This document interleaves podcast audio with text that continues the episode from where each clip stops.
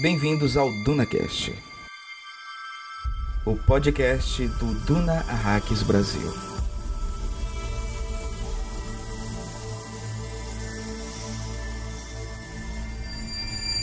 O enunciado intrincado dos legalistas desenvolveu-se em torno da necessidade de esconder de nós mesmos a violência que temos a intenção de dirigir uns aos outros. Entre privar um homem de uma hora de sua vida e privá-lo de sua vida, existe só uma diferença de grau. Foi cometida uma violência contra ele, foi consumida sua energia.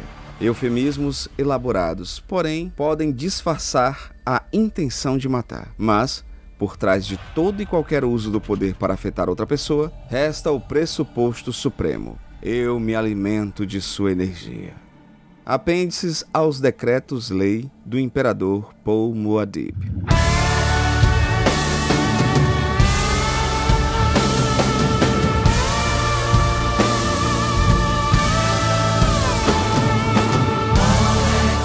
Saudações Framing, aqui Pascoal Naib. E aqui Hildon Oliver. Não tente entender, aceite. Aqui Daniel Huckenbach, uma vez mais participando e agora num capítulo, vamos dizer assim, bombástico. Bem-vindos a Rax e bem-vindos à segunda temporada do DunaCast. O DunaCast vai ser o podcast que irá analisar detalhadamente todos os 25 capítulos do livro Messias de Duna e suas 254 páginas. Isso mesmo, você vai fazer sua leitura pessoal e depois vem aqui conferir todos os detalhes, curiosidades ou mesmo para tirar suas dúvidas. Mais uma semana de análise do livro Messias de Duna e estamos nos aproximando do desfecho final desse livro incrível. Já estamos no capítulo 18 e cada vez mais as coisas estão num crescente de tensão. Prepare os corações, Framing, pois muitas coisas vão acontecer nesse capítulo. Para analisar detalhadamente os pormenores, preciso estar acompanhado de convidados especiais que adoram o cafezinho frame salivado que eu faço com muito gosto. Então, começo sempre por ele, nosso navegador da guilda, editor do DunaCast, que com certeza em algum momento da leitura desse capítulo desperdiçou umidade. Hildon Oliver.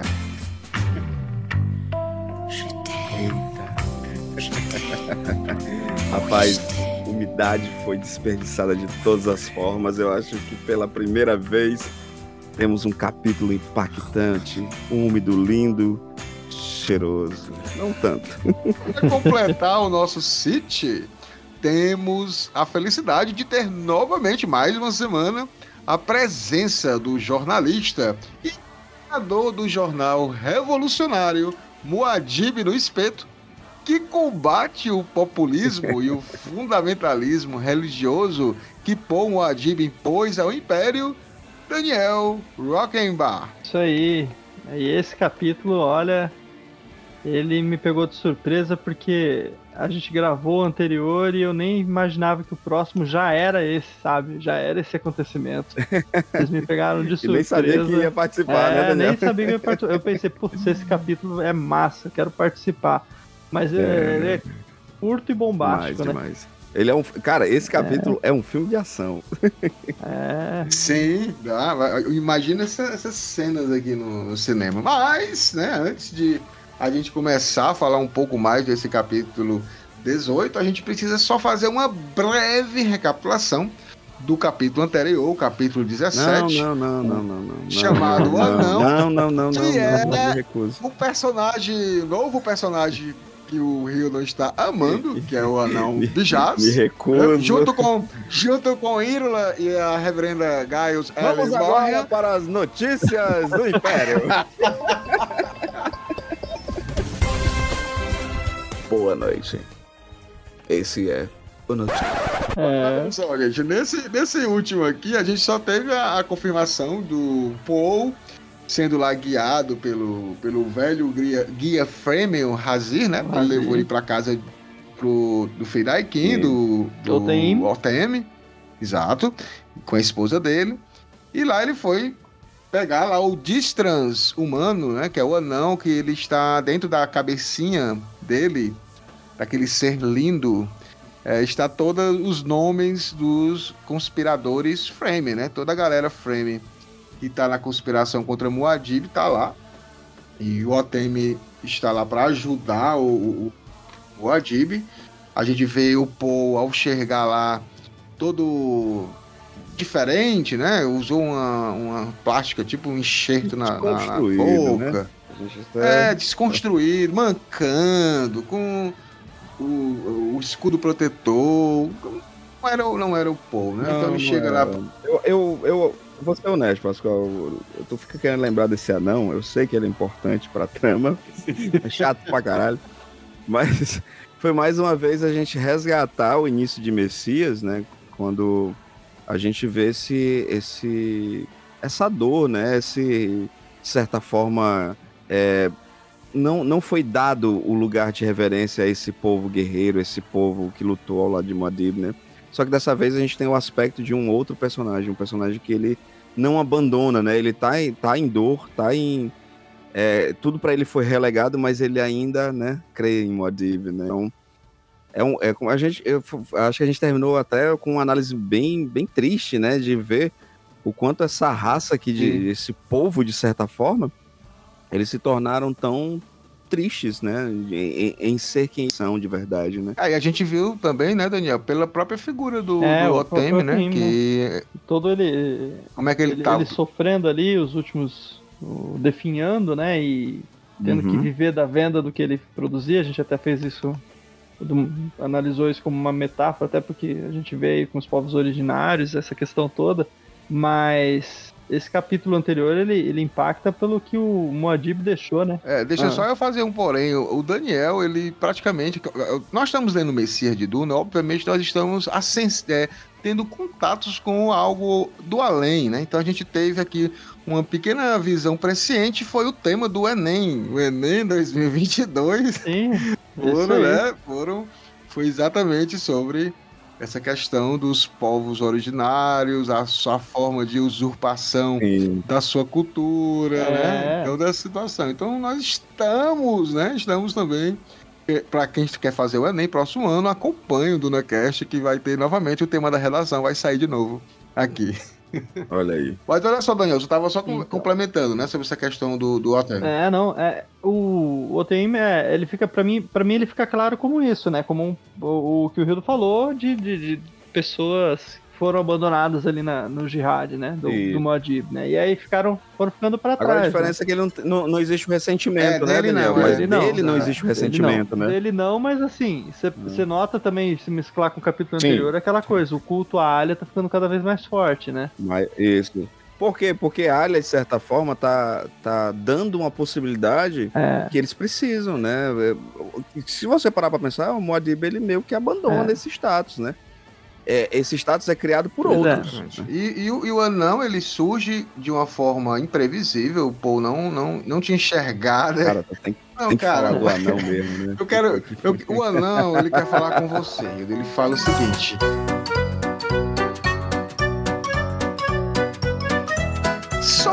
Sou uma pessoa, sabe? Não, não, As não. As pessoas não, não, têm muitas formas e tamanhos. Esta é só uma delas. A musculatura é fraca, mas a boca é forte. Não custa nada me alimentar, mas sai caro me preencher.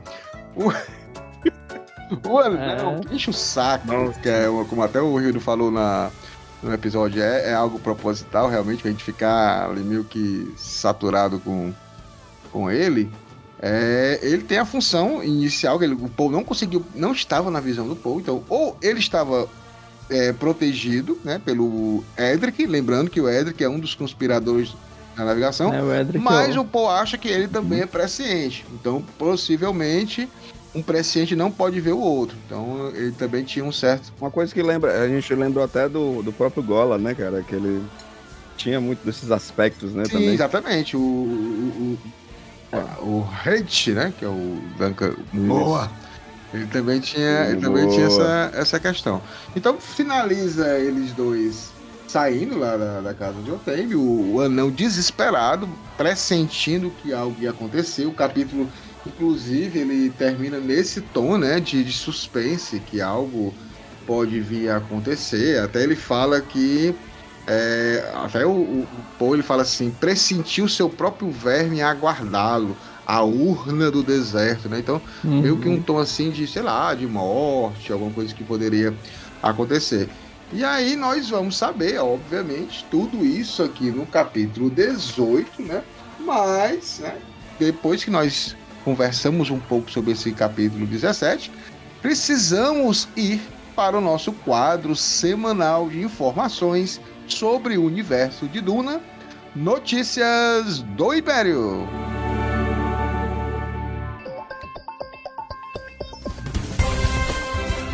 Boa noite. Esse é o Notícias do Império, aqui no Duna Hacks Brasil. Grande Hildon e Daniel. Opa. A gente está aqui com algumas pequenas novidades do de Duna, né? Vamos falar um pouquinho sobre as filmagens do, do, do Duna Parte 2. Elas continuam, né? não acabaram ainda, elas, elas simplesmente mudaram de local, elas foram para os desertos da Jordânia, né? Então, estava lá em Budapeste, no, na parte lá mais estrutural, né? De, dos sets de, de filmagem.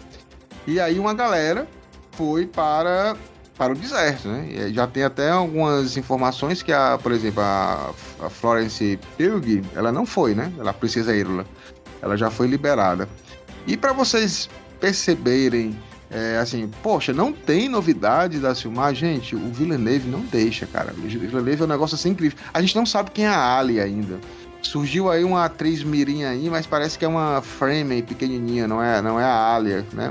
Surgiu assim um nome. Mas pra vocês terem uma ideia, vocês imaginam que é o Timothée Chalamet e a Zendaya sem postar no Twitter ou dar notícias? Cara, a Zendaya tirou uma foto linda, assim, do deserto e o, sol se pondo, e ela escreveu o seguinte: Eu sei que estive quieta, mas eu estou aqui, apenas trabalhando como sempre, de qualquer forma, Oi. mandando amor direto de Arax. Não, mas isso aí, isso aí ela fez igual o, pessoal bota assim a foto de biquíni com Não, essa, cara, só foi a foto do, do filosófica, né? Diz assim, é... Deus me, me guie. Não, foi só a foto do deserto e tipo ela dizendo, Jesus, eu tô quieta, o Villeneuve não deixa eu falar, mas eu tô aqui. Tradução, o Villeneuve não deixa não eu postar deixa, nada, ele tá com meu celular. Eu tô sendo censurada pelo Villeneuve, ele não deixa, ele tomou meu celular e eu só consegui agora tá postar isso. Não, o Villeneuve ele tem esse controle que é, que é muito bom. A gente teve muitas surpresas em Duna, uhum. exatamente por isso. A galera não sabia do que ia acontecer, qual era a forma, assim, tinha uma ideia, mas não tinha como saber de tudo. E agora ele Sim. continua dessa mesma maneira e vamos ter grandes surpresas, com certeza. No Villeneuve, eu te amo, pode, pode esconder, pode, pode matar uma momoa, pode... Não, não, não. Ah, não. Eu te perdoo de qualquer coisa. Mas olha só, grande Rio e Daniel, vamos para o nosso quadro aqui dentro do, do Notícias do Império, ah. que é as pitadas de Melange. É, eu estou devendo, peço perdão, porque eu não fiz a compilação ainda. Final de ano, gente, a gente um pouco mais. A correria aumenta, né, Rio, para todo mundo. É. E aí a gente está com umas demandas aí de trabalho mais é, firmes, né?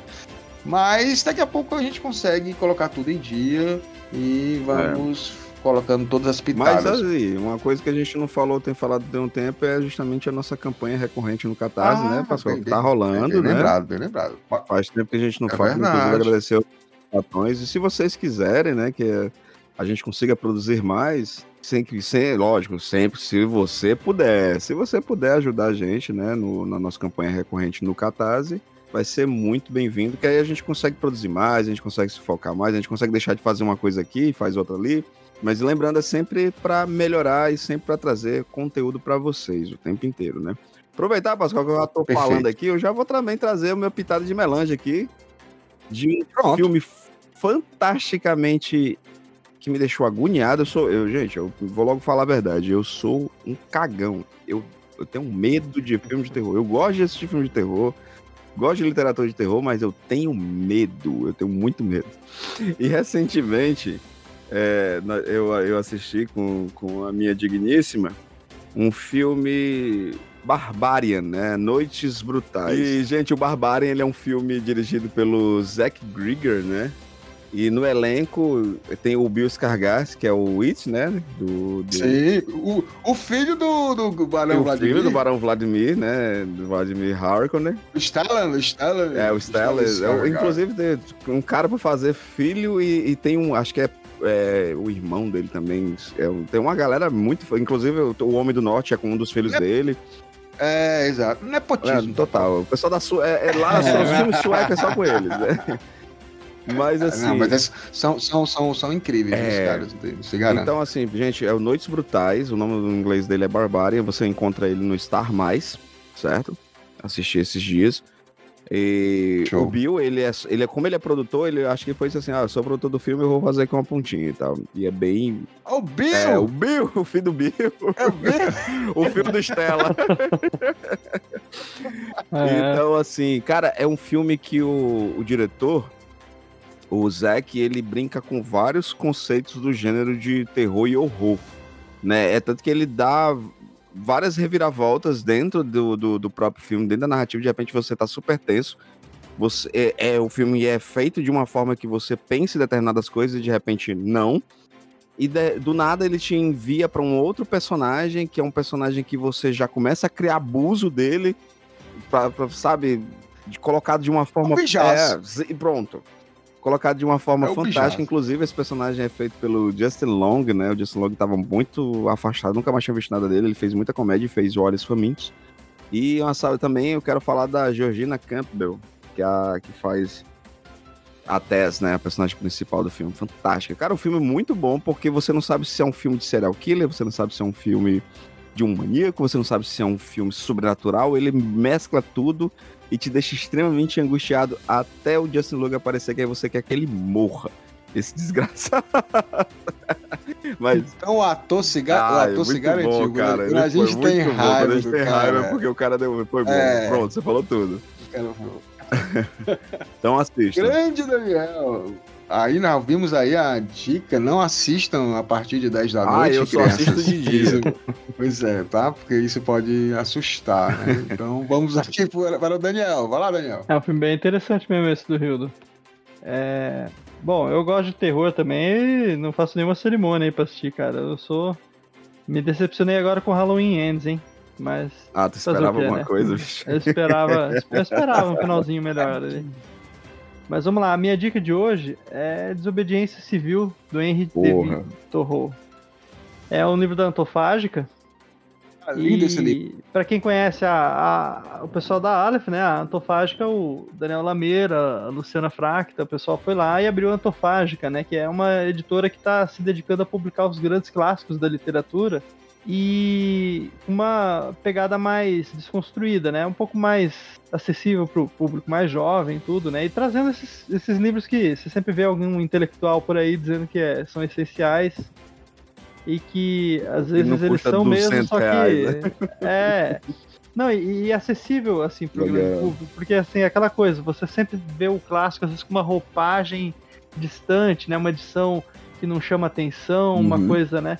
E eles focaram nisso do projeto gráfico, de trazer um, um projeto gráfico mais amigável, de, de propor ali uma coisa que dialogue um pouco mais com o público e ao mesmo tempo amplie os horizontes, né? Com Uh, porque não é só o texto também, né? Vem sempre um, pre um prefácio, uma apresentação, um pós-fácil. Eu, já ia falar, os, os prefácios é. sensacionais e também a arte linda, é. cara. Você fica assim com vontade de comprar o livro para ficar só é. folheando, assim. Muito bonito. Eles claro, criaram, o conteúdo é excelente. Eles foram em cima do conceito do livro objeto, né? Então, uhum. assim, você tem dos Isso. três tamanhos padrões lá para você montar na tua estante, então fica bem bonito, né?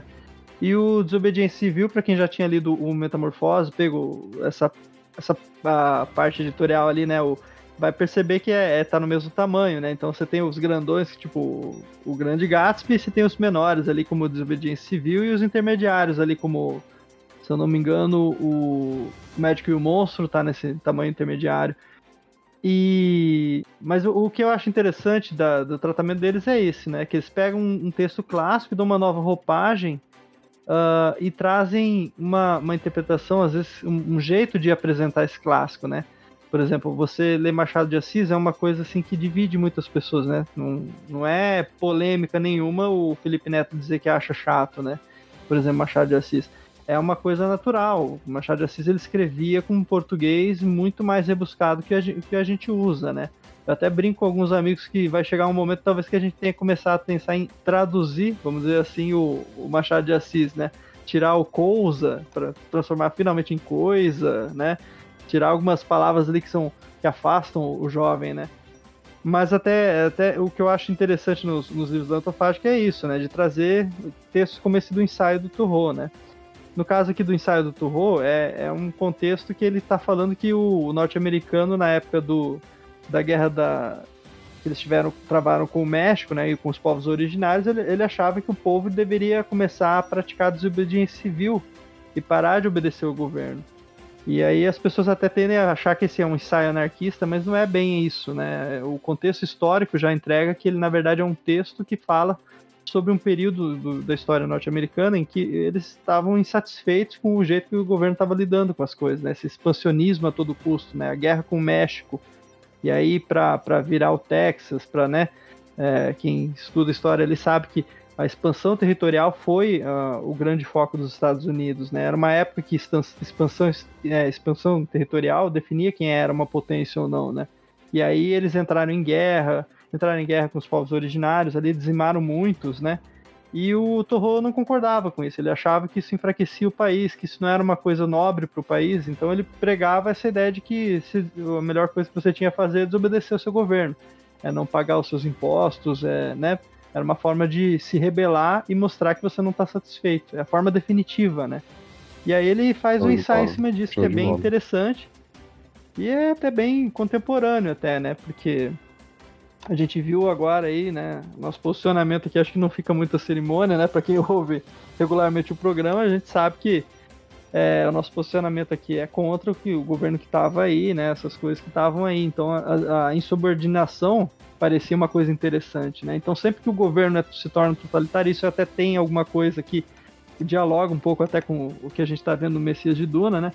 Quando você tem uma situação autoritária, Sim. às vezes a melhor coisa que você fazer é desobediência, né? Então é um ensaio muito interessante e ele é importante para quem quiser ler, né? A gente fala de grandes textos, sei lá, Manifesto Comunista, Manifesto do Partido Comunista, a gente fala de, sei lá, Capital ou de, sei lá, vários textos, não só de esquerda, né? Também é, né, Sim, da economia. De né? economia, de Ricardo. É, então, assim, é, esse é um desses grandes textos legal. que você deveria ler, né? Se você quer fazer uma biblioteca ali de consciência, não só política, como também né, ensaios, né, bons ensaios, porque é um ensaio muito bem escrito.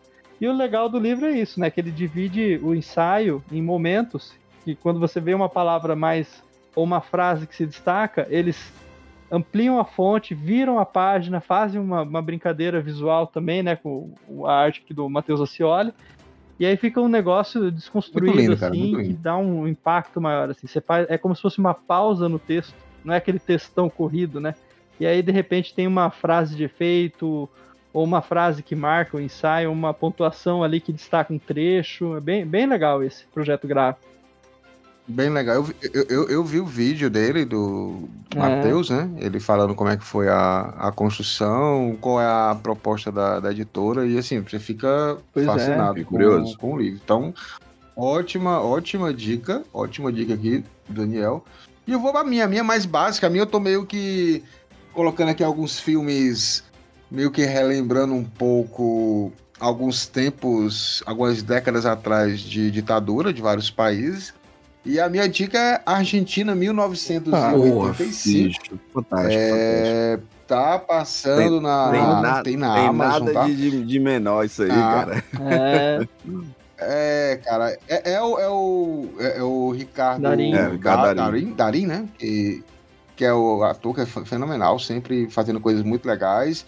É, e fala um pouco, né? É baseado em fatos reais literalmente na Argentina de 85, que onde a galera lá é, não fez uma anistia ampla, né, com relação aos torturadores, né, aos militares ou qualquer tipo de pessoa que participou de algum tipo de tortura para com pessoas, com civis, né, mesmo acusando-os de, de, de rebeldes, de terroristas, né, não existia todo um trâmite, já que nós até o Brasil também está nisso, dentro de uma democracia, é. né? Tem uma constituição, tem que seguir todos os trâmites de ampla defesa e não levar as pessoas é, de forma absurda no, na noite ou em qualquer local, sequestrar, torturar para poder ter algum tipo de confissão ou de delação, né? Nesse sentido, e, e, várias pessoas que foram assassinadas. Então, esse, esse filme, ele é um filme lento, tá, gente? Então, assim, ele não é um filme que você vai ah, uhum. se divertir, ele é, ele é um filme pesado, porque em determinado momento a galera começa a mostrar um pouco o depoimento das pessoas que sofreram esses, uhum. esses abusos, né? E é muito interessante que é uhum. muito atual, porque lá eles falam de uma, de uma classe média argentina que não está convencida de que isso aconteceu realmente, acha que tudo isso é coisa de, da galera da uhum, esquerda muito, lá da Argentina, muito similar que a gente tá vendo aqui, né, cara? É. Muito similar. Então é, é e, e, e, eu acho que hoje em dia nós temos um agravante, cara, porque naquela época, você não assistiu o filme, eu não vou dar nenhum tipo de spoiler, uhum. mas naquela época, é, com esses depoimentos, as pessoas acabaram sendo tocadas pela, pela quantidade, pela veracidade da, dos depoimentos das pessoas, se sentir realmente tocado. Hoje em dia a gente vive numa situação é. muito diferente, porque se no Brasil morreram quase 700 mil pessoas e isso não foi o suficiente para as pessoas perceberem, né? Tem algo é errado, muito isso. errado nesse, nesse atual governo, né, não se sensibilizaram com isso, então não basta mais é a morte ou algum motivo para sensibilizar as pessoas. Então a gente vive numa época uhum. muito complexa, muito mais é, perigosa no, com relação, porque a gente precisa novamente fazer com que as pessoas é, tenham uhum. empatia, né? Sent, é, elas sintam é, algum tipo de, de, de, vontade de realmente ajudar a quem uhum. está precisando, a quem, a quem realmente está necessitado, né? Então as pessoas é muito, e a gente vê isso, infelizmente, em algumas é, vertentes religiosas, que em vez de pregar o que Jesus Cristo fala, prega a, a teologia da prosperidade, que é você conseguir as coisas e crescer economicamente. Então, a, a, aqui, esse filme aqui da Argentina de 1985 é, é muito bom para isso, tá? É, muito bom. Se preparem, assim, não, não, não assistam vocês vão, vão se. É, não assistam com sono, porque realmente vai dar sono, assim, se você for com sono, vai dormir. E vão, e vão gente, e vão com esse coração aberto de se entender é. que a, a gente até falou aqui numa das minhas indicações, que foi o Eternauta, né? Quando é. o Osterheld, né, que é o roteirista, de, de um dos grandes roteiristas argentinos, ele simplesmente sumiu, e não só ele, como a duas inteira, né? filhas. Né? Só so... Cara, só sobrou a esposa e um neto. Só sobrou a esposa e um neto. Sabe? Então. É um dos livros mais tristes que eu já li, o, o, livro da biografia da, da, que conta essa história da, uhum. toda da família Nossa, dele. É, um é, é assim, terrível, cara. Muito doloroso. Né? E na, é, e a, é uma e... história muito triste. Pois é, e isso aconteceu aqui. A diferença, cara, é que a Argentina, ela ela bateu de frente. Ela, ela puniu, frente, né? Ela puniu. É. Os... Ela julgou. Teve... A Argentina, Uruguai, e... só o Brasil não jogou. Teve, né? teve general, cara, que, que teve general de, de torturador que jogava é, pessoas de avião. Ele, ele morreu sentado no vaso sanitário de uma prisão. Que é onde torturador tem que ser. Como diria o Ulisses é. Guimarães, bicho, tem um ódio e nojo e pavor da ditadura. E vocês que assistiram esse filme, depois dá uma procurada no YouTube e vejam o discurso do, do Estraceira, né? Que é o Júlio César Estraceira, que era o promotor. Uhum. Ah, é, promotor. E é feito pelo Darim no filme, né? É. E, bicho, é. A, a, sabe, é tudo aquilo que o Brasil não deveria ter feito com a anistia. Que a gente. A, a, anistia, fala... Ampla e restrita. É. Anistia o caralho. E incluía, quando eu falo isso, é. eu falo isso sobre a nossa situação política e social que a gente tá vendo agora. Anistia, não sabe? 700 mil pessoas que morreram pois que é. não deveriam morrer, bicho. Então, a anistia não, cara. Para isso que a gente viveu agora, anistia não. Assistam Argentina 1985, gente. Perfeito. Olha só, gente. É, finalizamos aqui as nossas dicas pitalas de melange, finalizamos também notícias do Império e agora vamos analisar e quem sabe chorar juntos para a análise do capítulo 18. Você vai desperdiçar sua água. Cara, complicado, viu? Mas vamos lá.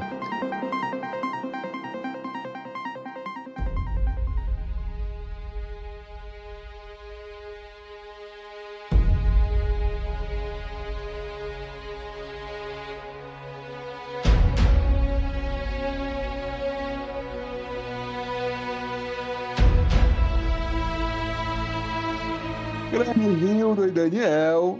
Eu já estive, já estive mais animado em começar um capítulo. Esse capítulo eu vou confessar que ele é um dos que me deixa triste. É, no livro. É, é, tem ele tem um outro também, mas na, hum. o Frank Herbert ele é um George Martin piorado. e, né? e, cara, eu vou dizer honesto, é do nada, né, bicho? É, cara. É, é a mesma nada. sensação que, igual você trazendo o George Martin, é a mesma sensação da mão decepada do Jamie.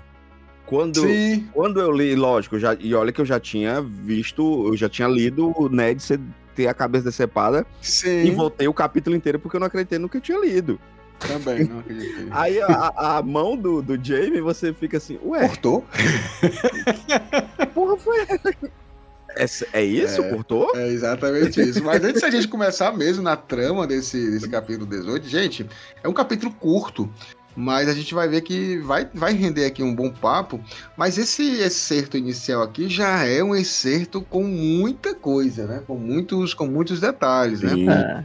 Ele fala aqui uma coisa bem interessante, ele fala assim: entre privar um homem de uma hora de sua vida e privá-lo de sua vida, existe só uma diferença de grau. É de grau foi cometida uma violência contra ele, foi consumida sua energia. Aí ele fala: eufemismos elaborados podem disfarçar a intenção de matar, mas por trás de todo e qualquer uso do poder para afetar outra pessoa, resta o pressuposto supremo, eu me alimento de sua energia. Caracas, que, que é certo, hein, gente? O que, é que vocês acham aí? É, esse acerto aí, para mim, ele conversa também com o anterior, né? Que fala já da política, eu sou economia, o governo é meu governo, né? É outro acerto do, do Moadib, né?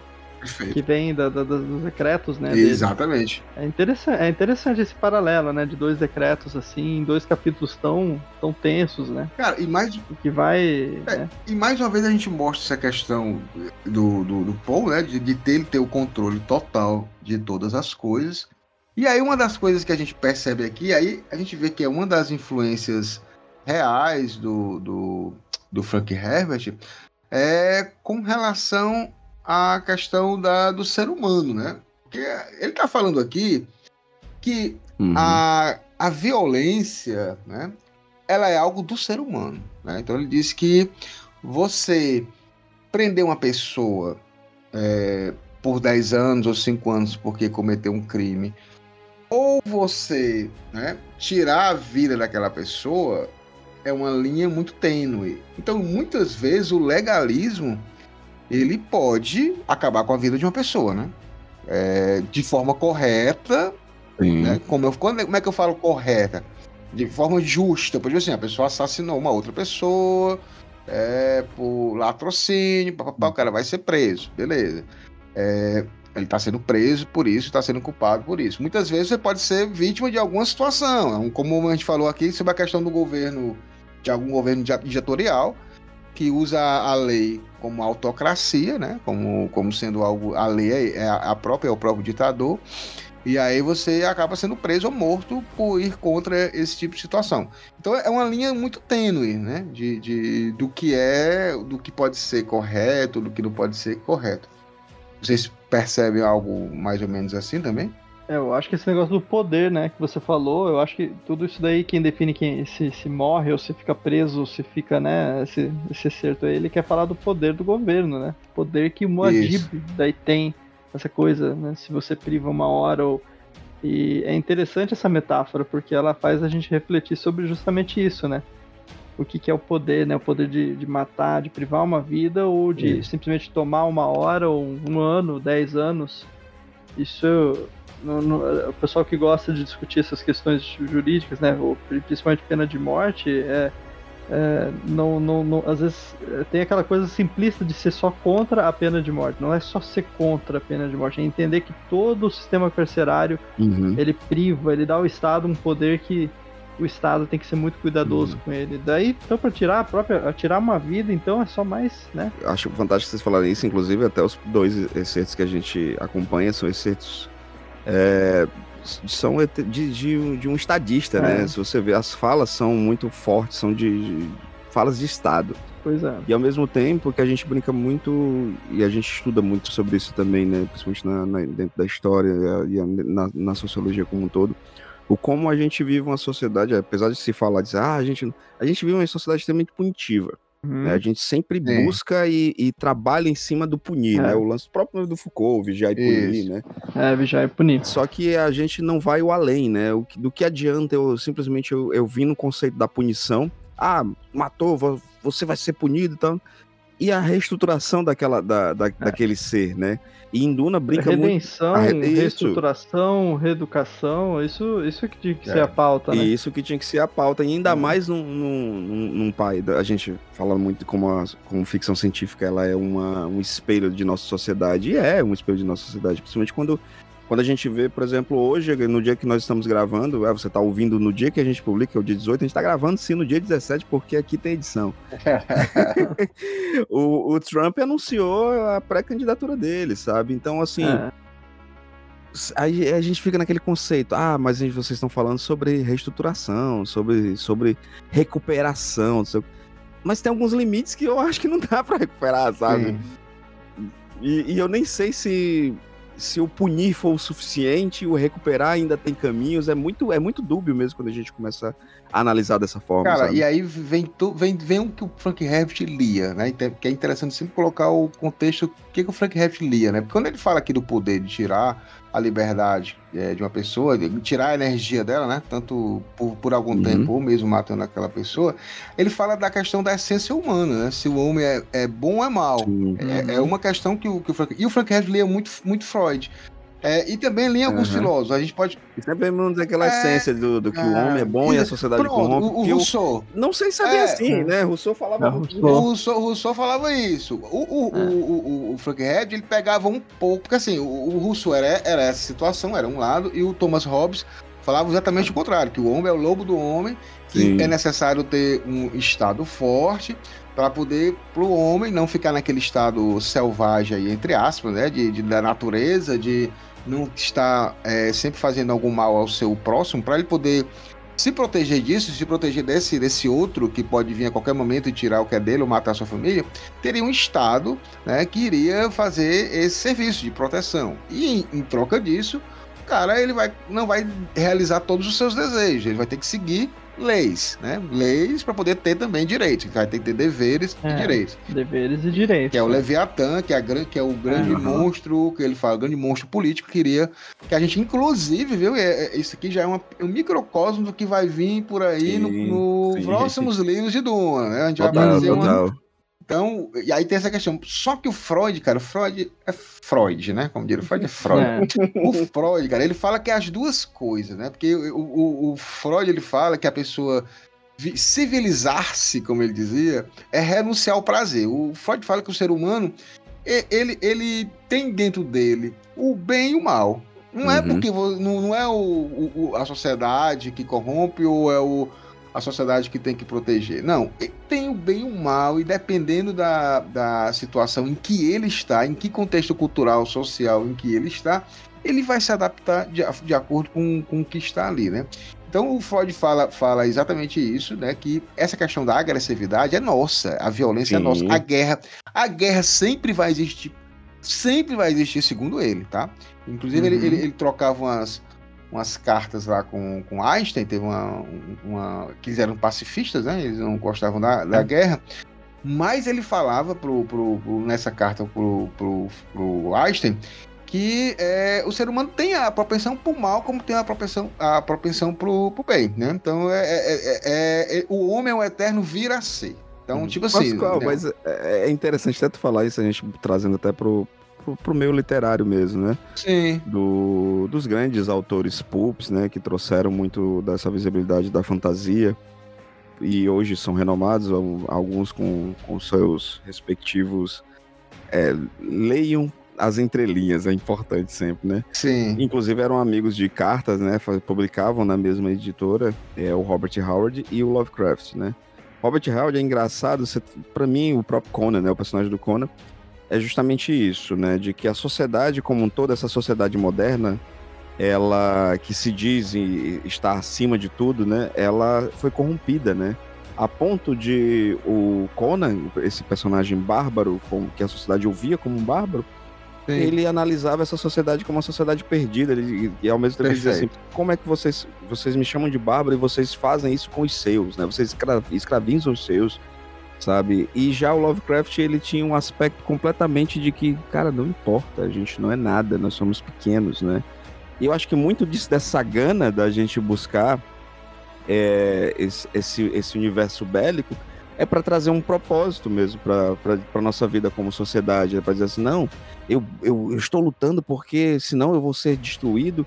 E já Lovecraft vem com aquela, aquele aspecto de que não importa, você é um, é. uma fagulha de nada. Né? Lovecraft era extremamente. Sim. Sabe, a sociedade foi pro caralho. Vocês não valem nada, a gente não vale nada, né? Se a gente pensar no conceito cósmico, né? Como um todo. E é Cara, é engraçado e... que Duna trabalha com esse conceito cósmico, trabalha. ao mesmo tempo trabalha com o ser humano, né, bicho? Isso. Não, e tu falando é. aí, é, é, é o, o, Freud ele fala exatamente isso. Ele diz assim, até um texto que eu peguei aqui. É, se a agressividade é inerente à natureza humana, né? Se ser agressivo, ser violento é algo da natureza humana, é porque é por também ser fonte de prazer e como tal hum. ser complementar o amor. É muito difícil a pessoa talvez dizer, o Pascoal tá falando que o Freud que a, esse, a violência é algo tá dentro do ser humano e dá prazer, dá, galera. Por incrível que o prazer dá, dá, dá, dá, dá prazer. Agora sim, depende do, da calibragem, né? Sim. Você tá, quando, é. você, quando você tá brincando, a gente, é, a gente fala muito isso, é brincadeira assim de, de meninos, é brincadeira de bater, de derrubar existe uma agressividade. Quando você pega na bochecha de uma criança e fala, uma oh, coisinha linda, e aperta assim, vontade de comer. Mostra, vontade de mostra comer. várias coisas. É, nossa, né? Mostra, tipo, porque tipo, é agressividade. Os meninos quererem brigar e as meninas querem brincar de, né, e mostra machismo estrutural, Isso, mostra uma série de outras coisas. Exatamente, mas, mas é... Mas eu, eu, é, eu ia é, colocar um ponto aqui, em cima do que você falou, Pascoal, sobre isso do porque, assim, é, nós estamos falando de, de, uma fase da ficção científica também que é muito interessante, porque ela lida com o transhumanismo, né? Sim. Que você, especialmente o Arthur Clarke, né? Os livros dele, você tem essa coisa do próximo passo da evolução, né? De 2001 a fim da infância, né? É, você tem uma coisa de, de você transcender o que, que é ser humano e chegar num outro passo, né? Verdade. Uhum. E a gente percebe que as estruturas políticas, se a gente pensar como um todo nesses textos, assim, é, elas tendem a organizar a massa, né? E a gente tem, tem uma coisa ali na ficção científica que é pensar o coletivo, pensar essa coisa ali, né? O próximo, próximo passo ali, o que, que seria, né? A gente vê isso em várias obras, tá? Não é só na, nas obras ali dos anos 50, 60, nem no Arthur Clarke só também. Tem vários autores ali. É, você tem até poetas que brincam com isso hoje, o, aqui poetas brasileiros, o Ricardo Aleixo, por exemplo, é um dos que faz lá, coloca às vezes um pouco de transhumanismo no, nos poemas dele. Mas assim, você vê, por exemplo, o Evangelho. O Evangelho, o anime, quem assistiu, quem leu o mangá, sabe Sim. que chega um ponto lá que a humanidade né, tem que se resolver no final da história e tal, aquela coisa toda. É, a gente não consegue ainda ser coletivo. A gente é muito individual para ser coletivo, né? E aí, nos próximos livros até do Duna, da, da, da saga Duna, a gente vai começar a perceber que esses movimentos, por exemplo, o Jihad do Paul, ou o Jihad butleriano lá atrás, tanto faz, esses grandes movimentos, eles não, não só geraram grandes genocidas, grandes, né? Você começa a olhar o Paul com outros olhos. Você começa a olhar também outros, outros, outras figuras até, né, do, da, da, história humana com outros olhos, como se a humanidade se resolvesse nesse, nessa coisa, porque a gente é, é incapaz de ser coletivo. Isso aí eu acho assim que eu tô puxando isso daí até mesmo porque eu acho que é um ponto que a gente ainda não resolveu, não sei se vai resolver tão cedo, talvez Sim. resolva com o próximo passo de evolução, que é o, a sugestão do Arthur Clarke, de outros autores ali, né? E um pouquinho acho que do Herbert mais lá para frente, de certa forma. Mas a gente não é um coletivo, a gente é indivíduo. E Sim. a política força a gente pensar o coletivo. E aí, assim, a gente tem que se inibir. Aí tudo isso que o Freud fala, é, é, são as convenções, né, que você tem lá no seu âmago, sei lá, a busca pelo prazer, né, não, não só pela violência, tem pelo sexo, sim, tem, sim. por todas essas questões, né, que são que, é inerentes. Que é o sexo que, no né? caso, é a energia de vida, né, porque não é só... A energia de vida, Isso. é. Essas fixações que a gente tem é porque a gente não consegue buscar o coletivo, a gente busca sempre o individual, o, o, prazer próprio, e, e a gente não vê que, às vezes, assim, sei lá, o, o, o, o, o conceito, por exemplo, de morrer pela pátria, o conceito, sei lá, de, de viver para construir uma obra, tipo, sei lá, os egípcios, sei lá, que, será que eles conseguiam pensar como coletivo? O problema é que o coletivo era para os escravos, não para os né, e, e, senhores, né? E às vezes esse, então, esse coletivo, Daniel, ele, ele capta um, um, líder, né? É... Da mesma forma, a gente pode falar é aí que eu forma... queria chegar, do Pronto, líder. Fala, pode, pode, pode o, continuar. O líder político, é isso, é isso. Não, é isso que você ia falar. O líder a figura do líder, enquanto existe, haver a necessidade de existir a figura do líder, é, a gente não vai conseguir Isso. funcionar enquanto coletivo. Uhum. Então o coletivo, o coletivo seria aquela coisa de integrar tudo, de todo mundo se entender, de todo mundo agir como uníssono, mas a gente é individual demais, né? Isso, pra pensar. É, e a gente, quando fala coletivo, daí a gente começa a pensar, sei lá, em formiga. Pensar, eu não sou uma formiga para carregar folha e ficar Isso. vivendo igual a todos os outros. Eu quero ser diferente, eu quero ter mais. É, Por exemplo, é, o pessoal fala que o capitalismo é uhum. é melhor porque, ah, você. Ninguém quer ter igual tudo uhum. igual ao outro. Eu não sei, eu, é. eu acho que ter todo mundo ter acesso a tudo é, seria legal, né? É interessante tu falar o lance da própria lance da formiga, né? Que é como eu tava falando, o próprio Lovecraft ele, ele já traz esse aspecto de que não tem esperança, porque nós somos sim formigas. Só que a gente, como ser humano, e a gente vê muito isso no, na própria trajetória do Paul, ele vai se agarrar. Ele vai se agarrar por quê? Porque ele acha que ele é mais, ele, ele acha que ele é além. Queira ou não queira, né? A, a jornada de Paul também remete muito à nossa própria jornada como humanidade, né? É. Que a gente fica o tempo inteiro achando que somos realmente muito mais do que realmente somos. Será que somos mesmo, né? É. Tem toda essa essa indagação, né, o tempo inteiro. Não, e interessante também é que às vezes a gente imagina que, por exemplo, um, é, a gente tende a imaginar que foi o Hitler que fez uma lavagem cerebral em toda a população. Na realidade, era um desejo da população, da grande maioria da população, de ter um líder daquele jeito. É, é uma coisa muito tênue. Não é só o cara que está lá em cima que faz lavagem cerebral. Não, ele quando ele chega ao poder, era um desejo já de uma grande parcela da população. E a partir dali, ninguém consegue ver as imperfeições, porque cada um está pensando no seu. Ah, ele tá lá, ele vai me representar, eu não gosto daquele determinado tipo de pessoa, determinado tipo de pensamento ideológico, ele vai tirar tudo aquilo ali, independente, eu não quero saber o que ele tá fazendo, e fecha os olhos para que uhum. o líder continue a fazer o que ele quer. Então, assim, então o povo nessa, nessa, nessa conversa que nós estamos tendo aqui, estamos vendo a trajetória dele, muitos momentos a gente até comparou a uma micareta, né? Da lá a galera já com aquela vontade, né? Ah, vamos lá fazer o golpe, blá, blá, blá, vamos ter um cara que vai contra a, contra a Constituição, nós queremos.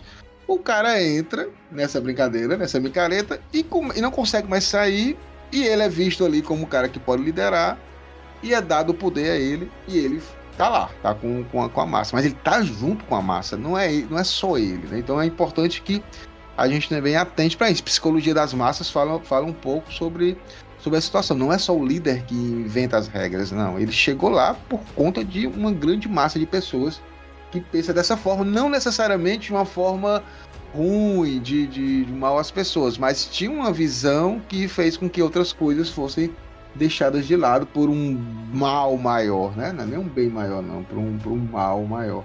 Mas eu só queria Total. dizer, gente, que nós estamos só no excerto, tá? É, falava, você tomou certo ainda.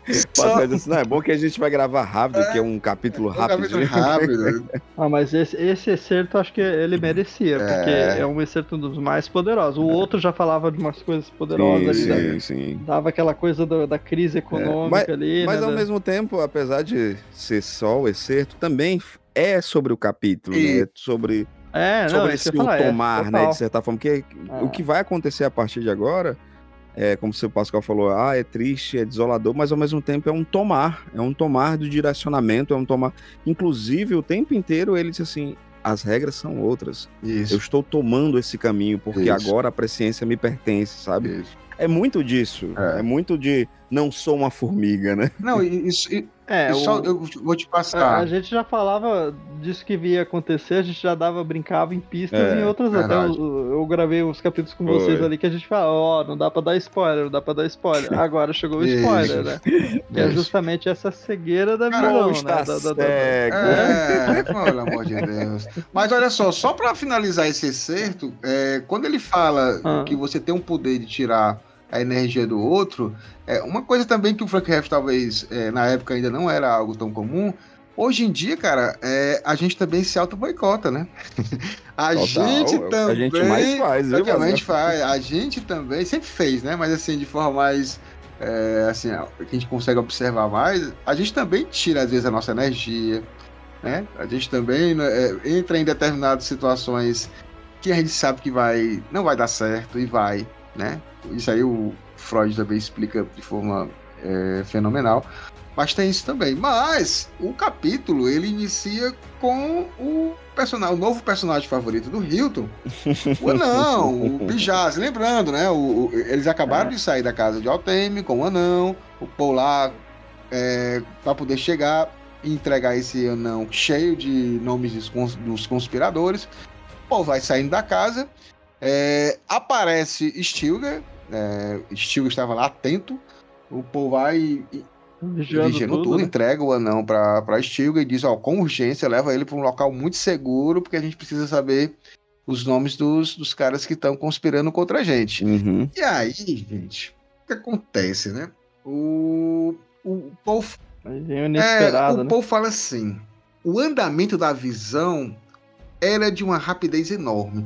É, queria só, antes de, de, de falar dessa questão da, das visões, ele fala assim seguia ali com uma precisão consistente, visão realidade, momento a momento. E é uma forma diferente de visão que a gente está vendo aqui, né? Porque se a gente se lembrar do Paul logo no início, quando, quando foi conversar com a, a primeira vez com a Reverenda Madre, ele tinha visões e sonhos. E aquelas visões, elas poderiam acontecer ou não poderiam acontecer. Então ele tinha flashes do que poderia acontecer.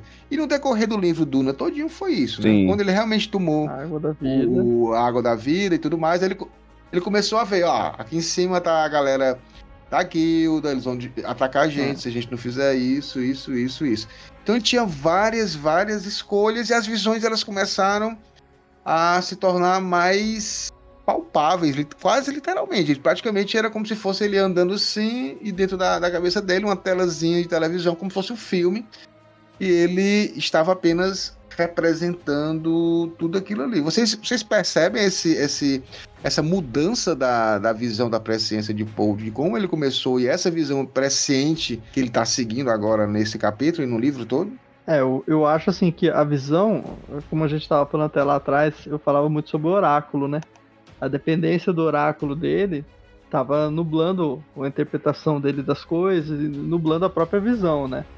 Eu vejo esse capítulo, vejo todo, tudo, todos os acontecimentos desse capítulo como o primeiro passo do Paul rumo à presciência total. Sim. Tipo, é, ele, ele, ele abraçar o oráculo e ele virar uhum. o oráculo, vamos dizer assim, né? Ele, ele, ele, ele incorporar é, é... logo aquilo, porque a, a, a visão Sim. é um dom que a gente tem, mas é, é, um sentido que é muito limitado. E perto de alguém que tem o uhum. oráculo, tem esses, esses poderes que ele está desenvolvendo desde o, do, de que ele nasceu, né?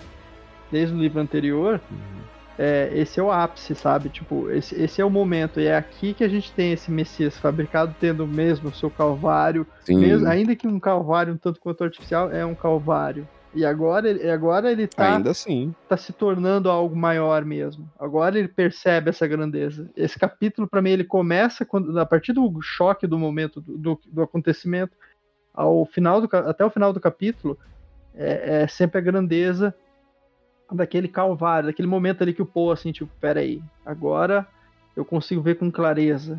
Eu precisou né, passar por isso para ele ver com essa clareza. E aí entender o que que era, né, o que ele tinha de dom, né. Aí vem muito até do, do já do Frank Herbert saindo lá da cultura grega, né, e abraçando um pouquinho das Edas, é. da, sabe? Do próprio sacrifício de Odin, né, de que Odin, ele é. sacrifica um dos seus olhos, né, e, é. e, e, fica durante sete dias numa, na árvore da vida, enforcado de certa forma. O Paul não precisou ser enforcado, mas houve, houve um momento de perda, de transição, em que ele sacrifica algo pelo conhecimento, né? A sua visão por completo, pelo, pela própria presciência, pelo retorno disso. O retorno de algo que ele tanto ansiava e o quanto ele se sentia tão frágil, né? Tão desprotegido a ponto de, como o Pascoal diversas vezes falar pra gente, né, de que Paul tava lá utilizando um escudo, coisa que ele não, não faria, sabe? É. Com medo do andar, com medo de quem tá em volta, sabe? E agora não, ele abdicou de algo preciosíssimo, como até Daniel estava falando, mas que ao mesmo tempo não dá a, a verdadeira visibilidade que se precisa de que um, um, uma pessoa como o Paul precisa, né? Então é, eu lembro, na hora que eu tava lendo na, na, na época, eu disse assim, porra, tem um quê meio de Odin aqui, né? É, e, e, lembra muito o Bronzo, né? Bronzo de Ix, ele uhum. falou no, é. no, capítulo 1, ele falou o seguinte, ó. Sabemos que esse momento de poder supremo encerrava o fracasso. Só pode haver uma resposta, a de que a predição total e absolutamente uhum. precisa é letal. Que é o que a gente está vendo aqui, né? Ele está nessa, nessa situação, mas é, ele continua caminhando, ele segue essa visão, né? Ele já sabe o, o que tem que fazer, né? Com, com, com, relação a isso. E aí, de repente, de repente, um silvo baixo brotou dos outros ruídos. E ganhou volume, elevou-se a um rugido, enquanto eles ainda escutavam o sussurro. Adquiriu um claro castanho avermelhado que ocultou as estrelas e engoliu a lua, gente. A lua, é. a lua em queda. A lua em queda. E aí queima pedra. Queima, queima pedra, pedra. Queima pedra, gente, não é nenhuma droga nova, tá? Acho que a gente vende isso aí. É uma é arma é utiliza nuclear. É, exato. É, usa de. E vocês lembram, né? É, o Paul já usou atômicos para destruir a muralha escudo, né? No final de Duna, para ele invadir lá e atacar os, o Imperador Sardak, ele usou para destruir a muralha, uma explosão atômica. Essa aqui ela é mais sutil, porque ela afunda, né? Ela, ela é tipo uma, uma, uma, Ela vai entrando na Terra. Se for algo muito com muita com muito atômico, com muito combustível, ele pode até destruir o planeta, né? o planeta ser totalmente destruído. É, e quem está ali ao seu redor, claro, destrói, mas quem está mais um raio maior, a primeira coisa que acontece é a perca dos olhos. O cara fica um cego, derrete os olhos, cara. Gente, isso é um negócio. É meio... terrível, terrível. Assim, eu acho que é, eu não conseguiria terrível. dormir com isso, né? E, e, e, e, o que é mais interessante é que ele, aqui no capítulo ele vai falando exatamente sobre isso, né? O grito vinha de todos os lados, né?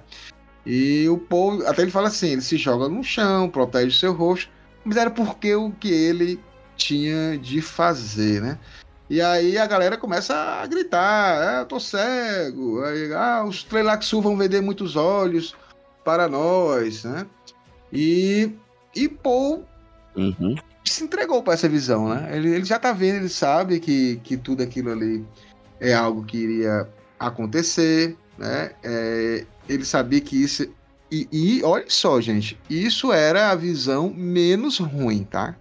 Lembrando sempre isso, né? Essa visão que o Paul tá escolhendo de ficar cego uhum. era a visão menos, menos ruim, né?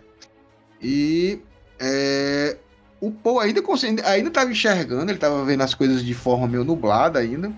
E em determinado momento tudo virou trevas, né? Virou trevas, ele não conseguia mais mais ver nada e aí ele invoca a visão oracular daquele momento e pôs-se a caminhar a passos largos, né? É a realidade fundida à predição. Cara, o cara é. escreveu isso em 1969.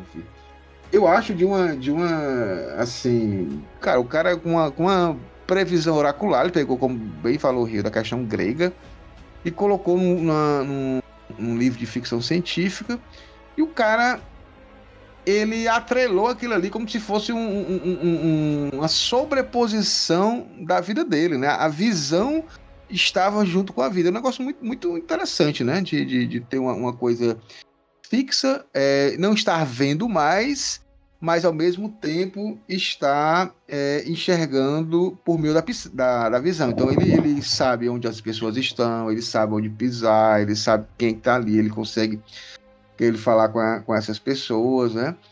E a gente fica até perguntando, ficar cego e, e, seguir essa visão, né? Será que não é uma metáfora de também acreditar tanto apenas na sua concepção de vida que não consegue mais ver nenhuma outra alternativa, né?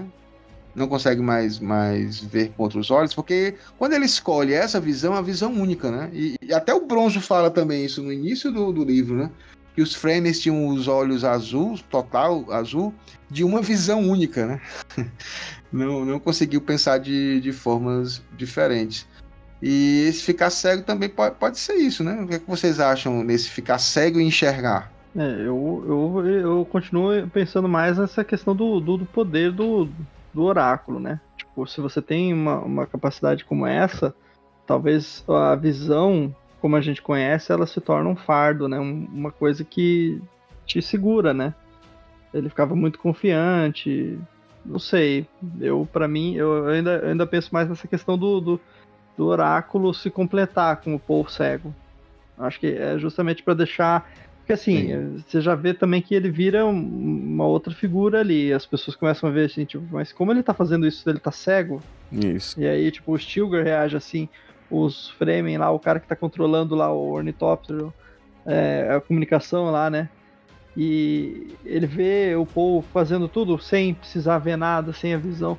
Aquilo ali para mim é, é, é, o olho da mente, sei lá, a gente pode pensar em várias metáforas, né? Várias, o Hildo falou do, do Odin, é, tem várias histórias aí, mitos, né, que começam com a cegueira, né, que partem dessa cegueira da visão para ir para uma, ampliação de consciência, né? Eu, eu, vejo mais como isso, que como ele finalmente se completando ainda mais como o Kwisatz Haderach né? Que a gente meio que nesse livro ele fica meio que em segundo plano. Ele, ele já é o, o consagrado pelo povo, né? Mas será que ele, ele conhecia esse poder pleno, uhum. assim, ele, ele alcançou, ele alcança isso, ao meu ver, a partir, da, a partir desse trecho agora, a partir desse capítulo em diante, é, é ele alcançando isso, essa, essa coisa assim, tipo, a consciência plena. O que também não é tão saudável para ele, né? Que a gente vê que ele vai sofrer, vai ter que fazer escolhas e as isso. consequências vão ser, né? Mas não sei, eu acho que eu é acho... muito humano, mas ao mesmo tempo, ao mesmo, ao mesmo tempo deixa ele num patamar já mais distante. A gente já não tá mais vendo uma pessoa, um ser humano, super humano, mas ainda assim um ser humano, né? A gente já tá vendo agora uma entidade que tá se manifestando ali. Cara, um, um das sagas, filmes que, que eu amo, tá ali no meu top, é Matrix, né? E aí, se você tem. perceber. Matrix também tem. É, o Matrix 3, o Matrix é, Revolution. É o Neil, é. né, que é o personagem principal, ele, ele fica, fica, cego, cego né? É, é exatamente é. isso. Ele fica cego e enxerga. É. Ele fica é. cego, cego e começa a, a enxergar uh, o mundo das máquinas como ele realmente é. Ele sabe como é que tá. É, é uma inspiração assim total no, no Messias cego do, do, do Frank Herbst. E também indica uma coisa também que é interessante. Apesar de ser um, um caminho de suplício, mas indica um pouco a, a, filosofia de Duna, né? Se a gente lembrar do filme do Denis Villeneuve, em que naquele momento em que o Paul e a Jéssica eles estão lá no ornitóptero e o Paul não sabe o que fazer, ele está com o ornitóptero dentro de uma, tempestade de 600, 700 km por hora que destrói tudo, é, a informação que ele começa a receber não é lutar contra a tempestade, é fluir, é ir junto com ela, né? É. O, o, o Neo, é, com relação à Matrix, né? A, a, grande, a grande vida dele foi lutar contra o, o agente Smith. Era sempre lutando, lutando, lutando para ganhar, para ganhar, né? E, e, e, Resurrection, quando ele fica cego e, e, começa a enxergar esse mundo das máquinas, na realidade, a, a, a Oráculo, a Oráculo de Matrix, fala para ele que agora não adianta lutar, né? Ele tem que seguir o fluxo, ele tem que se deixar assimilar que o bem e o mal ali tem que se juntar para poder é, acabar essa, essa equação doida que estava acontecendo lá. E a gente meio que vê isso também aqui com relação ao Paul, né? Ele lutou muito, ele sempre queria as coisas do jeito que ele, que ele queria, né? E agora é. o oráculo fala para ele, cara, agora flui. E aí vai depender muito também de quem tem a visão, né? Lembre-se que a gente já falou aqui do filme A Chegada, que o Villeneuve dirigiu, o Arrival, né? Em que um dos personagens, a, a pesquisadora, ela consegue ver o futuro. E o futuro dela também não é algo legal. É, no futuro dela, quem não assistiu, é spoiler, tá? No futuro, a filha que ela tanto ama vai morrer de uma doença, né? Só que ela usa é, esse futuro não para tristeza, para amargura, para seguir um caminho de tristeza. Não, ela faz com que cada momento que ela sabe que tem seja aproveitado o máximo possível com aquela pessoa. Então ela tem, ela coloca todo o amor dela nessa, nessa, nessa pequeno tempo que ela tem com essa pessoa. Ela não vê isso como algo horrível. Claro que ela vai ficar triste. Mas ela usa isso para aproveitar cada dia. É, o Paul é o inverso. Ele não está é, conseguindo lidar com várias coisas que ele está vendo é, nesse, nessa visão. A gente vai ver mais na frente outras situações que vão acontecer com ele. E ele é um cara triste, resignado, e ele deixa fluir não porque é, é não na mesma forma que ele deixou fluir na tempestade, que é para poder se juntar ao todo e, e, conseguir a frente. Não, ele deixa fluir porque ele está derrotado, ele se sente derrotado. Eu acho que isso também tem uma, uma, uma, uma sutileza nessa, nessa forma de, de, de, ver esse, esse destino dele, né? Eu, eu, eu só acho assim que ele, ele aceita, né? E aí, quando ele aceita, talvez ele, ele percebe que tem algo mais ali, porque ele fica muito soturno também, né? Isso. É como se. É, naquele momento que ele bebe a água da vida, né? É, para mim é outro, outra virada, uhum. né? É. é. um retorno a isso. É, é tipo um retorno a isso, né? Como se ele. É mais uma vez, ele, como o Neil, como o Dio, como Odin, como tantos outros, ele, ele entrega algo, ele entregou algo ah. e ele obteve um outro. E isso para ele traz esse grau de tranquilidade, isso. porque pela primeira vez ele agora posso ficar mais tranquilo, porque passa esse grau isso. de tranquilidade. Não é nem que eu acho soturno, eu acho que ele tá tranquilo. Resignado, né? né? E você vê que ele, ele tá. Ah, o lance do resignado, mas com tranquilidade. É tanto que ele, ah. ele dá ordens, ele diz é. assim: ninguém vai ser ah. abandonado. As leis, é, as leis é, mudaram, né? As leis Framing mudaram. Agora é a lei de Moadib. Ele deixa bem claro a, e a isso ele acaba soando muito como os excertos, que são excertos praticamente isso, de um é. estadista, e né? Ele, ele, ainda cita os Atreides aí nessa parte da lei, né? Ele fala a lei isso. Atreides, a lei... É, é a lei... Gente, eu não sei se para né? vocês foi esse momento mais triste, mas para mim eu vou ler. O momento mais triste, assim, é quando o Paul né, perde uh, os olhos, né? E conhece com, com queima-pedra, uhum. e aí ele fala... No silêncio repentino, a visão de Paul mostrou-lhe Stilgar, fitando com a expressão agoniada os olhos arruinados de seu Isso. amigo imperador. Aí o Stilgar. Ah, milord, o Zul, o Zul, uhum. o Zul, né? Aí é, o, o, o fala. É, não precisa me oferecer umidade, velho amigo. Disse Pô, porque ele, ele, ele toca, ele no, toca rosto, no rosto né? do, do, O Stiga nunca chorou, gente. Cara, é, é a primeira vez que o Stiga chora. E aí, o, é. que, que, isso é de uma, de uma coisa assim é, é o filho, cara, né, cara? É o filho. E, e, aí ele fala: é Não precisa me oferecer umidade, velho amigo, disse Paul. Não estou morto, mas seus olhos cegaram meu corpo, mas não minha visão.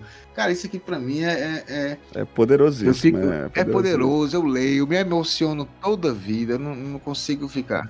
Esse é o momento que para mim ele já. Assim, pro Stilgar, o impacto no que passar, ele, ele vai sentindo a divindade do povo. Isso porque isso também gera, né, gera todo um medo, admiração, fanatismo. Sim. Porque agora o homem pode andar por aí, você tá achando, tá vendo um cego, mas você tá vendo, você tá vendo um cara que sabe tudo que tá acontecendo. É. E que tá se apresentando como é. esse, como essa é. divindade, né? Ele pela primeira vez depois de muito tempo, e, e engraçado vem muito logo depois dele ter visto Alia, né? é, ele está se apresentando como essa divindade que precisa, que, que esse povo tanto almeja, né? Ele se é. apresenta dessa forma. Ele é agora um messias. E, é. e ele fala é. pro, pro Steel, né? Ah, Steel, vivo num sonho apocalíptico. Meus passos se encaixam nele com tanta precisão que meu medo maior é me entediar de tanto reviver a coisa com tamanha exatidão. É uma coisa meio complicado também, né? Você ficar é. sabendo o que vai acontecer, é. até o restinho do que você tem para viver. E... E às vezes não tem o que fazer. Não né? tem o que fazer, cara. Como é que faz? Cria-se alguma é. alegria ali é, em determinado momento? Eu não sei, né? A gente não tá nessa situação. O menino Paul, o menino Paul perdeu os olhos. Ah, que maldade, cara. Não tem que como. Maldade, é. A gente vai aqui indo pro final, assim, um capítulo, um capítulo curto, né? Mas é, a gente vê aqui é, sobre essa questão do, dos olhos, né? Que o, o Paul perde, mas ele consegue seguir, porque ele está seguindo a ver, né? Porque ele consegue ver a, o, o que está acontecendo na visão dele. A visão se atrelou, né? Sobrepôs a, a, a consciência dele, então ele consegue fazer tudo. É, ele fala uma coisa interessante que é estamos num momento decisivo, Paul. Estamos num momento decisivo na sucessão das eras e temos nossos papéis a desempenhar, né? Então ele já assumiu que ele é um papel agora que ele está seguindo, né? Não tem mais, mais como. Agora tem uma coisa interessante aqui, gente, é, para a gente finalizar esse, essa questão. É, foi usada armas atômicas. Armas Sim. atômicas são proibidas, proibidas pela Grande Convenção. Isso quer dizer que se alguém usou, as outras casas vão se juntar para tentar detonar essa. E tem outro detalhe. Como é que chegou lá? A guilda levou? Éder que tá aí no meio? As Bene Gesserit também ajudaram? Os Bene Tleilax estão nessa história? Então é uma, é uma situação. Como é que os caras os caras colocaram uma, um queima-pedra embaixo da casa do Atemi, meu irmão? E fora que uma, uma, arma como essa deixa rastro, né? E... Deixa rastros. e, e, aí o Paul já, já seguindo a sua trilha, né? Chegou lá para um especialista, um jovem rapaz da nova geração que quase não se lembra o que é um City. É interessante ele falar isso, né? Um, é um, um rapaz é. da nova geração que quase não lembra mais o que é um, que é um, é um City. É um Jonathan. Ah, e aí ele, ele, E só 12 anos se passaram, viu? Então, assim, é pouca coisa a galera já tá esquecendo mesmo tudo, é. né? E é, essa é a grande questão, né? Quem foi que colocou essa arma? Quem foi que colocou essa arma pra. E qual era o real intuito deles? Era realmente cegar ou matar o Paul? Lembre-se que a Shane tinha sido o, o, o Seite, ele tinha pedido para que fosse Paul e a Shane. Eu acho que ele não queria matar. Será que era realmente só cegar os dois? Estranho, né? Estranho. É estranho. Eu sei que ele, o teu, teu personagem é o Joker, o que é, gosta de. Ele quer, mas lembrando que ele sempre vai deixar uma oportunidade para que a vítima escape, né? A gente não é pode verdade. esquecer disso. Isso que eu falar. É verdade, é verdade. É. Olha só, vamos então para as nossas considerações finais.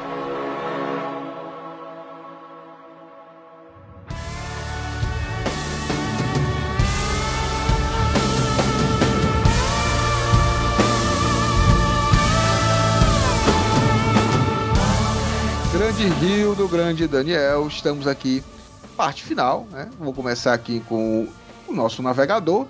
Primeiro ele vai fazer o jabazinho dele sobre como ele pode ajudar a pessoa a construir um podcast, outras ideias, ele vai falar aí. Ele é um multi-ser de ideias e falar um pouquinho sobre o que, é que ele achou desse capítulo. Rapaz, se você quiser ter o seu podcast, o seu audiolivro, né, que a gente também trabalha com produção de audiolivro, é, cartilha também em áudio, todo o trabalho de áudio, a gente aqui na Radiola Mecânica, vulgo eu, a gente produz para você. É só entrar em contato com radiolamecânica.gmail.com ou no nosso Instagram, arroba radiolamecânica, ou fala comigo também aqui no arroba Hildon Oliver Art, no Instagram também.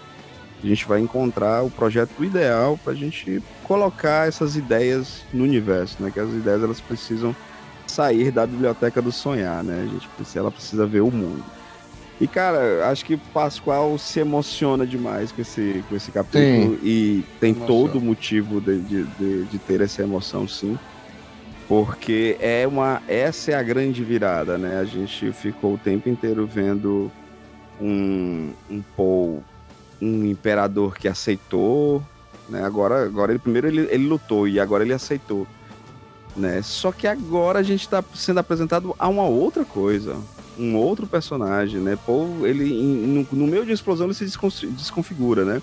Se desconstrói mais uma vez, se remonta o tempo inteiro, né? Então, e ao mesmo tempo se remontando de uma forma muito triste, muito melancólica também.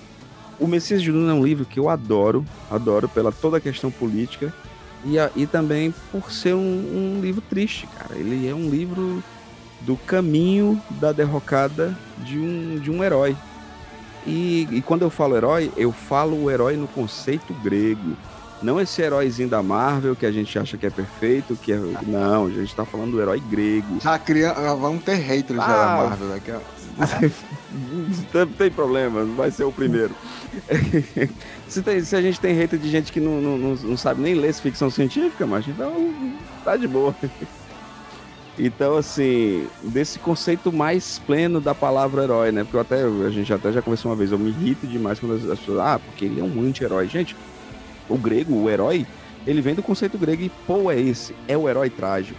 é o herói falho, é o herói que está se reconstruindo o tempo inteiro. É triste os próximos capítulos, o que vai vir por aí, mas estou, não, estamos preparados, não. estamos preparados. Pastor. Os próximos capítulos vai vir um anão, aí você vai gostar. Tem mais do anão. Ah, porra desse anão, foda-se o anão. Daniel, mais uma vez, obrigado aqui por estar aqui na gravação. Hoje nós estamos gravando tipo sessão coruja, então a gente agradece muito mesmo a tua Obrigado, Daniel, por paciência por estar aqui com a gente. E tuas considerações finais, e se alguém quiser te seguir, diz aí tuas redes sociais. Opa, eu agradeço mais uma vez participar, sempre um prazer. Se vocês chamarem aí de madrugada, eu tô aí. Eu trabalhei por anos de madrugada, Aê. então pra mim não é. Às vezes eu escrevo de madrugada também, é um horário bom pra mim. Legal. É, mas podem chamar sempre. Isso aí, horário, pra mim não, não faz cerimônia. A questão, para quem quiser me achar, é como eu sempre falo, né? Eu tô na rádio, eu tô na TV, eu sou mais daqueles analógicos, assim, na, no, no, acho que da turma aqui, né? Eu tô na rádio na TV educativa aqui em Campo Grande, Mato Grosso do Sul. Uh, mas também participo do, do Assunto é Cinema com resenhas, que é um programa que a gente solta em podcast, então quem quiser baixar lá, às vezes eu sempre coloco a resenha junto com o meu colega Cleiton Salles. E eu também estou no Sentinela Positrônica e no projeto Vórtice Literário, que a gente está pensando aqui em fazer umas coisas bem legais, assim, tipo, expandir um pouco os horizontes. É um grupo de leitura local, mas ao mesmo tempo a gente está pensando em criar conteúdo, fazer algumas coisas legais, assim, para ampliar os horizontes, assim, no, em breve, assim, eu espero que a gente tenha mais notícias disso. Legal. É, e, bom, sobre esse capítulo, Olha, eu só posso dizer que é, é uma virada. Eu acho que eu encaro ele como um capítulo no mesmo estilo do Água da Vida, né? Do que, do que ele bebe a Água da Vida no primeiro livro. Eu Sim. acho que tem tudo a ver isso que a gente falou já em, até nas outras, né? Da, a gente ficava insinuando, eu até eu brincava bastante, né? Com essa coisa do oráculo e da, da, da cegueira da visão, que isso é uma coisa que eu acho que me fascina essa possibilidade, porque a partir do momento que você consegue ver tudo que vai acontecer, ter uma presciência das coisas, como ele descreve em Duna, né? Como ele descreve com os, ment os mentais, por exemplo, calculam o futuro, né? Eles especulam. Isso. Então eles uhum. são é, eles são estatísticos, né? Vamos pensar assim. E o Paul também é um pouco mentar, né? Então eles, ele, você tem isso do, da estatística, mas você também tem isso da visão. As BNGS eles tinham uma visão, mas só do feminino. Aí a guilda tem a visão, mas a visão só matemática, que é a visão né, do, do, do espaço. E aí o Paul misturaria todas essas visões, só que aí sim, o Paul ainda é humano, né? O Paul ainda é, é, depende dos olhos, ainda tem. Então o calvário desse Messias, o calvário do que o Paul vai passar daqui para frente, é uma coisa que, assim como ele é fabricado, né? Claro, o Messias fabricado, como a gente já falou, o Rio já destacou também. É, a gente vê que ele agora ele tá passando pela aprovação dele, né? E, é, e todo esse poder Sim. dele se manifesta agora como uma coisa muito mais intensa. Agora que ele não tá escorado, né? Porque antes ele se escorava no oráculo dele, nessa presciência dele, mas que não era plena. E aí, de certa forma, agora ele percebe que talvez a humanidade dele seja a muleta dele, os olhos dele, né? Esse custo que vai ter para ele agora vai, vai colocar ele em outro patamar. Então eu, eu não vejo tanto quanto um capítulo triste, eu, eu vejo como um capítulo mais melancólico, que culmina toda essa melancolia que o Paul estava tendo dos outros capítulos, mas que agora dá uma virada. Agora o Paul vira uma coisa maior do que ele, é, que ele era, né? E agora ele vai ter que começar a, a, a controlar as coisas para que tudo se resolva de uma forma menos danosa possível. E aí eu acho que essa, essa virada é muito interessante. E ela só culmina num ponto assim também que deixa o livro ainda mais impactante, né? Acho Sim, muito interessante. Total. Será que o Paul vai colocar os olhos dos Tleilaxu? Isso só, serei, só, saberemos nos próximos capítulos. Mas olha só. minhas considerações finais. Primeiro, é, claro, seguir o Duracast nas suas redes sociais seguir o Dunahax Brasil, tanto no Twitter como no Instagram. É importante é, é, é vocês estarem sempre por lá, curtindo, é, repostando o que a gente coloca para poder trazer mais e mais pessoas para esse universo. E a gente tem locais de encontro, né? Então a gente tem grupos de WhatsApp, grupos no Discord, grupos no Facebook, é, grupos no Telegram. E esses grupos fazem com que todos os fãs de Duna consigam se reunir E a partir daí trocar ideias, é, saber mais. Aqui nós não somos os detentores da verdade de Duna, né? A gente tem um, uma, uma visão, né? A gente não quer ser, a gente não quer ter a visão do Paul, que é, ela é presa. A gente tem uma visão ampla e é importante sempre vocês mandarem comentários, dicas, é, outras sugestões do que a gente está fazendo. Então é muito importante a participação de vocês. E a minha consideração final é um pouco do que o Daniel está falando, né? O Frank Herbert ele coloca a todo momento seres humanos fantásticos, com poderes, né, bem entre aspas, incríveis, né? Os caras são Ó, como é que eu vou conseguir chegar ao nível do Mentat, cara é melhor do que várias máquinas que tem hoje em dia? Como é que eu vou ser uma Bene Gesserit que ela consegue só em olhar através dos meus movimentos, do minha, da minha linguagem corporal, saber o que, é que elas podem fazer para poder tirar alguma coisa de mim? É, como, é que, como é que o Poke é o Chris Haderach, o Madi, o cara sabe de tudo, como é que eu vou é, conseguir superar esse cara? E aí o Frank Herbert mostra exatamente isso. Eles não são nada, cara. Eles são humanos, vão errar, vão fazer merda, vão é, chorar, vão, são humanos, têm seus amores, suas frustrações. Então o Frank Herbert sempre ele, ele repassa isso. Essa é a mensagem principal. Não é uma mensagem triste, né? É, é. uma mensagem de você é, saber se valorizar, né? É não depender. É, melancólico. A, a, reali... a, a, realidade ela não é agradável, tá? É, eu sempre falo é pro, pro... Não, não é, é ela não é, não é de todo agradável. Então, assim, muitas coisas que a gente, quando ele fala que não deve ter meu medo, é exatamente isso. Quando você vai enfrentar o um medo, quem que quer enfrentar o um medo? Quem, quem gostaria de enfrentar? Mas ele é necessário, né? Porque você, a partir daí, amadurece, determinadas situações vão acontecendo na sua vida e você acaba pegando aquilo ali para algo positivo ou não. Tem gente que, através de uma situação ruim, consegue é, ver a beleza da vida, apesar de tudo que está acontecendo de ruim com ele. Outros não, acreditam que aquilo ali tende a piorar, então vai depender muito do, do, do quem está recebendo essas informações. Mas essa a, as minhas considerações finais. O menino Paul perdeu os olhinhos, né? Tá cego agora, né? Então é o Messias cego. E eu fico meio que assustado com o que, que o Frank Herbert pode fazer ainda daqui para frente, tá agora um tiro rápido para terminar o livro. Desde já, agradeço a vocês que estão escutando o DunaCast. Mais uma vez, obrigado, Rildo e Daniel. E até a próxima semana. Valeu, galera. Até a próxima. Valeu, galera. Até mais. Esse podcast é editado por Radiola Mecânica. radiolamecânica.gmail.com